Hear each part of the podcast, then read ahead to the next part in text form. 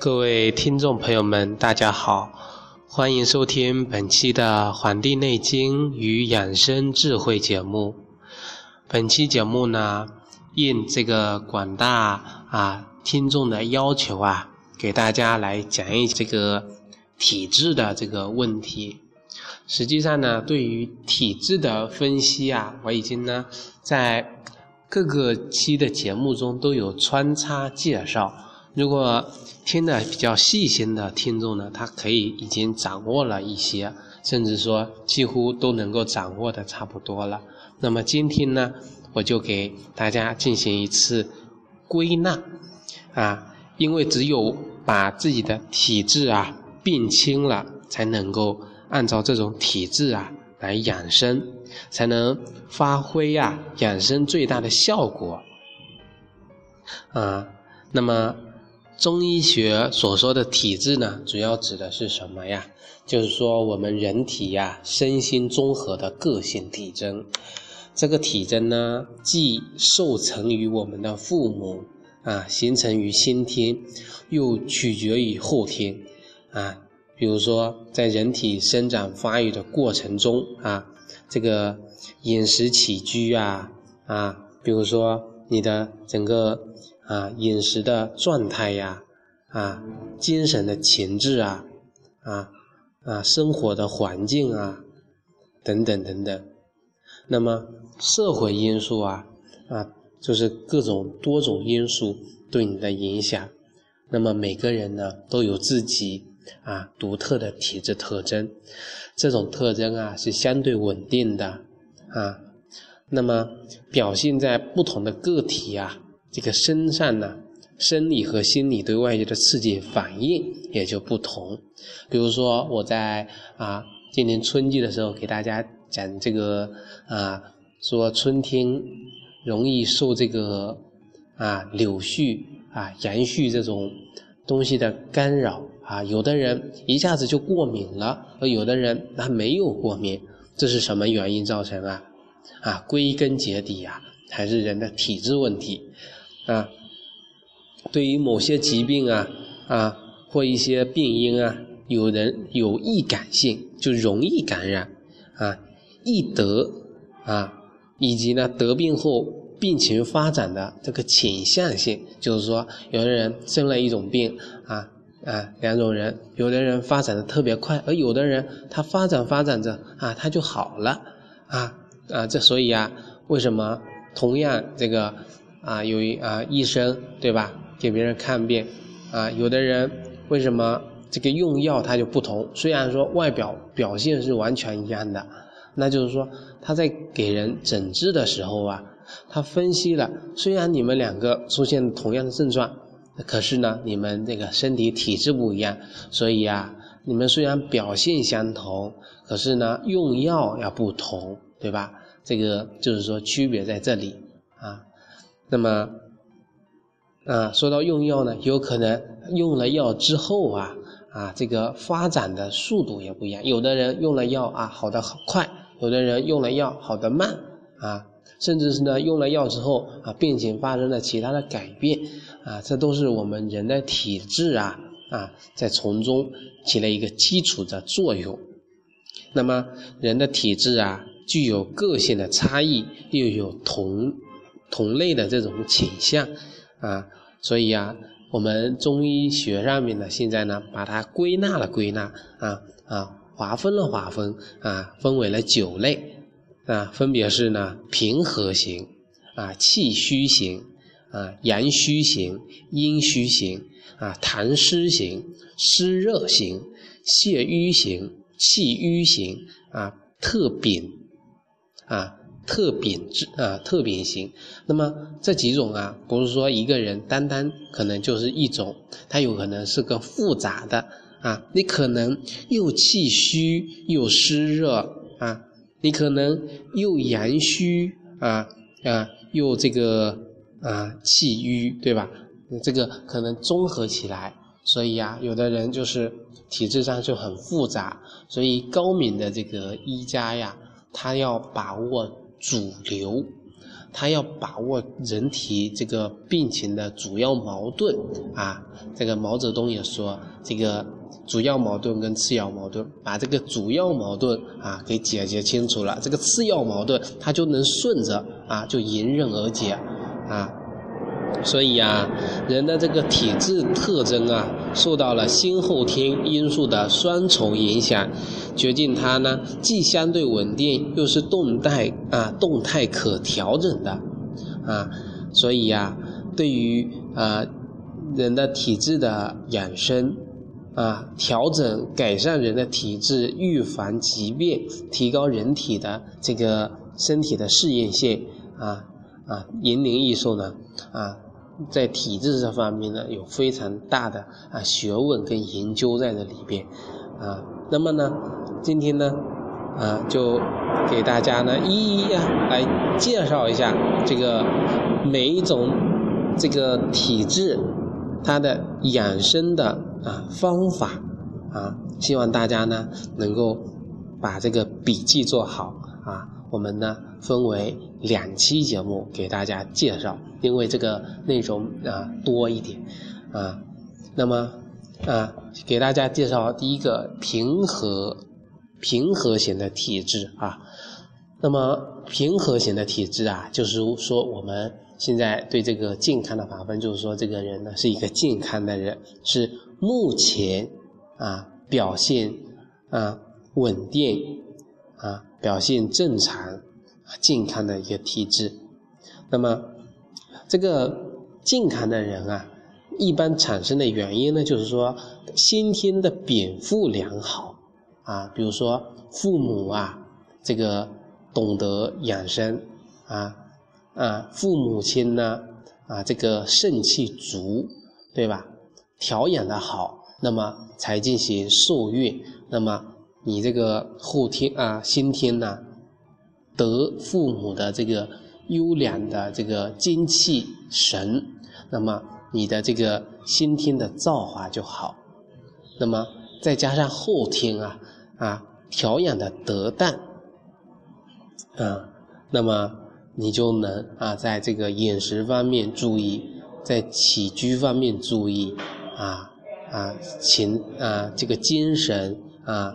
情操上面啊良好，那么你这个人呢啊，这个就是一个平和型的体质。那么这种平和类型的呀，那么他呢就能够嗯体态适中啊，面色红润，精力充沛，他的脏腑的功能啊啊状态呢是强劲啊壮实啊是这种特征的。啊，这类人啊，啊啊，是我们这个中医体制中的这个一种标准的这个状态。那么，据我们这个中医这个啊人群啊比例这个调查呢，这个平和型的体质啊占百分之三十二点七五，也就是说占了三分之一左右。那么在男女比例中呢，男性啊要多于女性。啊，年龄越大呢，平和体质的人就越少。大家可以发现啊，这个我们从婴儿开始啊，到儿童啊，然后到青年、中年啊啊，这个这个中老年整个发展的过程，就是我们整个人体啊阳气慢慢衰退的过程。而其实有的人为什么衰老快，有的人衰老的慢，其实。跟这个阳气啊，跟我们人体的这个体质啊，起到一个很大的作用，而这个体质呢，也受到我们先后天因素的影响啊。有的人啊，我们知道啊，年轻的时候啊，儿童啊啊，这个睡眠充足啊，营养那个跟得上啊，所以啊，他们身体啊，体质都相对很好。啊，可是我们慢慢的在成长过程中啊，对吧？这个长到这个啊，读了高中、大学啊啊，工作以后成家立业以后，我们就会发现啊，这个啊，就不单单说这个其他情况，就说这个饮食方面，我们可能呢这个聚餐的多，饮食的多，可能暴饮暴食的这种情况也就多了一点啊。还有像我们这个睡觉啊啊，对这个这个问题啊也是非常突出的，熬夜的情况也就多了啊。像我那个我小的时候呢，这个。几乎都是啊，这个七八点啊就睡了，甚至有的时候吃完晚饭啊啊六点多七点多就上床睡觉了。可能是那时候呢娱乐节目比较少一点啊，可是现在呢，对吧？这个社会上充斥着太多的诱惑啊，让我们心情啊这个活动啊就太多了，所以呀，我们不能守住一颗平和的心，那么。这个心态，这个就是关系到我们精神层面了。那么，而且也是我们这个考察，也是评定我们这个人是否健康的一个重要的指标啊。那么，联合国上面对健康的这个定义呢，这里面就有一个啊，这个社会上的啊，这个心理方面的这个健康也算进去的。啊，那么对于这种平和型的体质呢？啊啊！如果你是一个平和型的体质呢，那其实最关键的呢，就是要保持啊，就是要按照最自然的、最简单的、最具有规律的方法去生活，就是按照你啊原本的啊最舒服的啊，不要刻意的，不要没事找事的啊，不要画蛇添足的啊，去刻意的去做一些。啊，不然呢就容易画蛇添足。也就是说，如果你是一个平和体质呢，只要注意啊合理膳食，啊睡眠充足，啊适量的运动，啊戒烟限酒，并且保持整个心态的平衡呢就可以了。那么我相信啊。平和体质的人啊，其实他们就是做了这些点，其实他们自己不知道，或者说他们冥冥之中去这么去做了啊，才能有收获一个这么一个啊良好的一个身体的状态。那么呢，这是一个非常不错的，这个是第一个平和体质。那么第二个体质啊，气虚体质。这个《黄帝内经·素问》中就讲到了。正气存内，邪不可干。邪之所凑，其气必虚呀。这也就是说呢，气足的人啊，比较容易抵御各种病菌的啊侵袭；气不足的人呢，就会出现各种各样的状况啊。这就是气虚体质。这个也是在我们这个中医的啊调查研究报告中啊。啊，气虚体质啊，占总的人群的百分之十二点七一啊，这些都是有统计数据在这里的，也是属于一个比较常见的一种体质。那么，这个，呃，这种气虚体质的人呢，通常情况下会有哪些外在的表现呢？啊，气虚体质的人呢，少气懒言啊。就是说，说话呀有气没力啊，不想说话，全身呢疲倦乏力，声音低沉，啊，动则气短，容易出汗，啊，头晕，心悸，面色萎黄，啊，出现这种食欲不佳，啊，虚热，自汗，脱干。子宫下垂，啊，舌淡而胖，啊，舌边呢有齿痕，脉弱等等这样的情况，啊，为功能减退，啊，不一定是说这个人呢生病了，啊，气虚的人啊，虚则补之，啊，气虚的人呢就补气，那么补气的药物呢，那可以有哪些呀？啊，人参啊，黄芪啊，党参等等的，这些都是中医药上面呢能够补气的药材。那么也可以呢尝试练这个气功啊，啊，锻炼气功啊。嗯，那么我们知道啊，这个肾啊是我们元气的根本啊，所以呢，气虚啊，其实呢应该要做的是养肾的功夫啊。那么如何锻炼养肾的能力呢？那么，那么我在这里啊就推荐个养肾功啊，推荐给大家。大家呢听我这段话啊。啊，记住这个口诀，然后呢，配合动作来做啊。那么直立啊，双腿并拢，两手交叉上举过头，然后弯腰，双手触地啊，继续啊下蹲。双手抱膝，心中默念“吹”这个字的音，啊，连续做十多次，啊，这个呢，经常练习呀，是能够起到啊，能够起到固肾啊，能够起到保肾气的这个作用，这就是一个养肾的气功的一个基本的。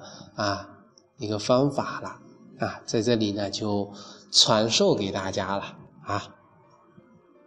那么第三个呢啊，其实啊像这种简单的啊易行的这种啊养生的动作非常多啊，像我们平时练的那种太极拳里面的招式啊啊八段锦啊啊，还有这个五禽戏呀。这些都是我们中国传统文化中、养生文化中啊，跟武术文化结合啊，创造出来的，能够使人强身健体的啊，非常有帮助，特别是对这个中老年人啊，特别好的一个啊养生的方法。所以啊，希望大家能够学一点啊，可以看看视频来学，或者说跟着一些会的人。啊，来学习啊，那么有事没事呢，锻炼身体的时候呢，就可以呀啊去用一用啊，去做一做，那么舒展身心，融合到自然当中去。第三个呢是阳虚体质啊，这个阳虚啊，就是说阴阳平衡被打破了，本来属性阳的那一部分呢，表现出比较虚弱。啊，阳虚则阴的性质表现的比较突出啊。阴有哪些特征啊？啊，阴啊啊，我们知道阴的主词有阴冷啊，有阴谋啊，对吧？有啊这些比较黑暗的词，阴暗，对吧？所以啊。所以表现出阳虚体质的人呢，他的外在表现呢就是怕冷，啊疼痛，啊腰膝冷痛，淤血，啊我在之前给大家讲过，这个阳啊这个阴呢，它表现的就是一种缓慢的，啊啊是一种有形的，那么容易出现瘀的这种情况，淤血啊手足不温嘛，因为是冷。啊，食欲下降，容易出现腹泻啊。阳虚体质的人啊，也在我们的中医调查里面呢，占了百分之七点九，这个比例啊不是特别高啊。中医认为呢，阳虚啊是气虚的进一步发展啊，这个阳虚啊是气虚的进一步发展，所以呢，阳气不足啊。常表现出情绪不佳，啊，容易出现啊悲哀，啊，故呢必须要加强精神方面的调养，要善于调节自己的感情，啊，去掉忧伤、悲伤，去掉恐惊，啊和喜怒，消除不良的情绪的影响。其实最重要的还是饮食了。像这个牛羊肉之类啊，性质太热的不应该多吃，可适量的增加一些米饭，尤其是小米、枸杞大枣粥这样的啊，吃一些这个之后呢，也可以吃一些阿胶啊。不过阿胶呢，不宜长时间的吃啊。阿胶呢，起到的是益气补血的作用。像这种虚寒体质的，要远离滋阴的地方。你越湿越凉啊。如果消化不好呢，也不要吃太多饭，如容易出现积食啊。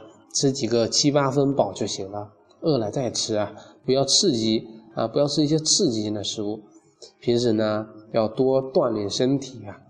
啊，在这个食材啊、食疗养生方面啊，可以吃一些啊鸭肉啊、黑芝麻、菠菜、兔肝之类的，都可以适当的选用。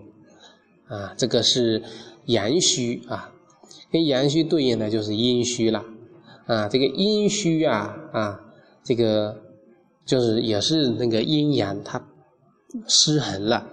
啊，不平衡，因为这个人的精血呀，啊，人的精液呀，都是属阴的，所以呢，故称之为阴虚。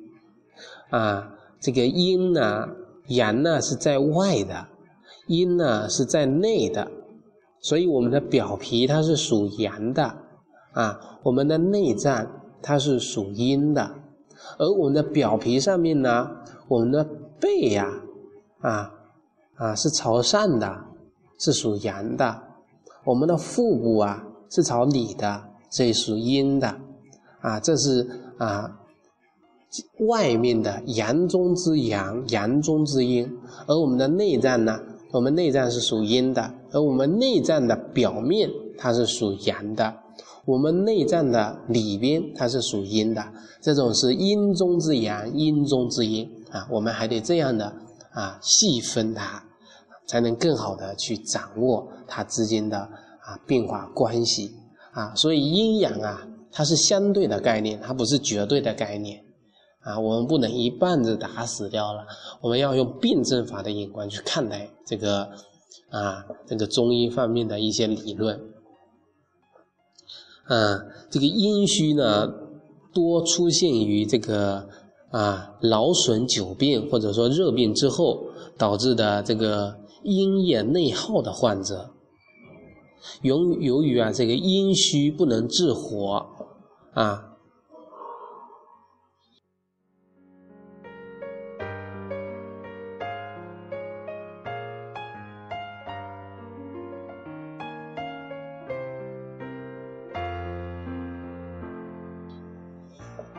我们知道啊，这个阴虚，它呢就容易阳盛啊。这个阳呢就比阴要强，所以阴就虚了啊。那么啊，阳它不就是一个火嘛？它不就热嘛？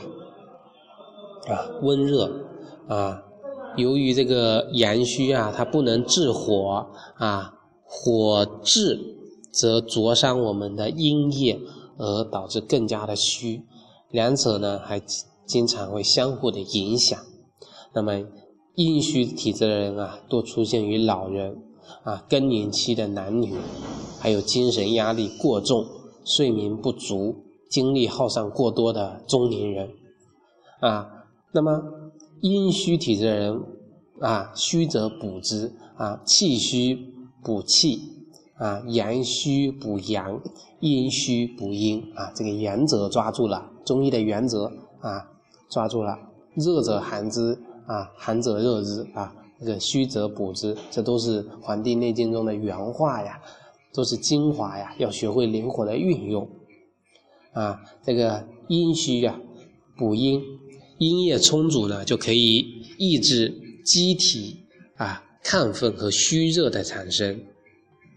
啊，这个虚热，虚热啊，有的人啊出现虚热，以为自己上火了，就猛灌这个凉茶啊，吃这个寒凉的食物，这个虚热有可能就是阴虚造成的啊，它不是实实在在的虚啊，啊，不是实实在在的实火啊，因为这个阴不足，所以呀，才有这个相火啊茂盛的这个情况出现。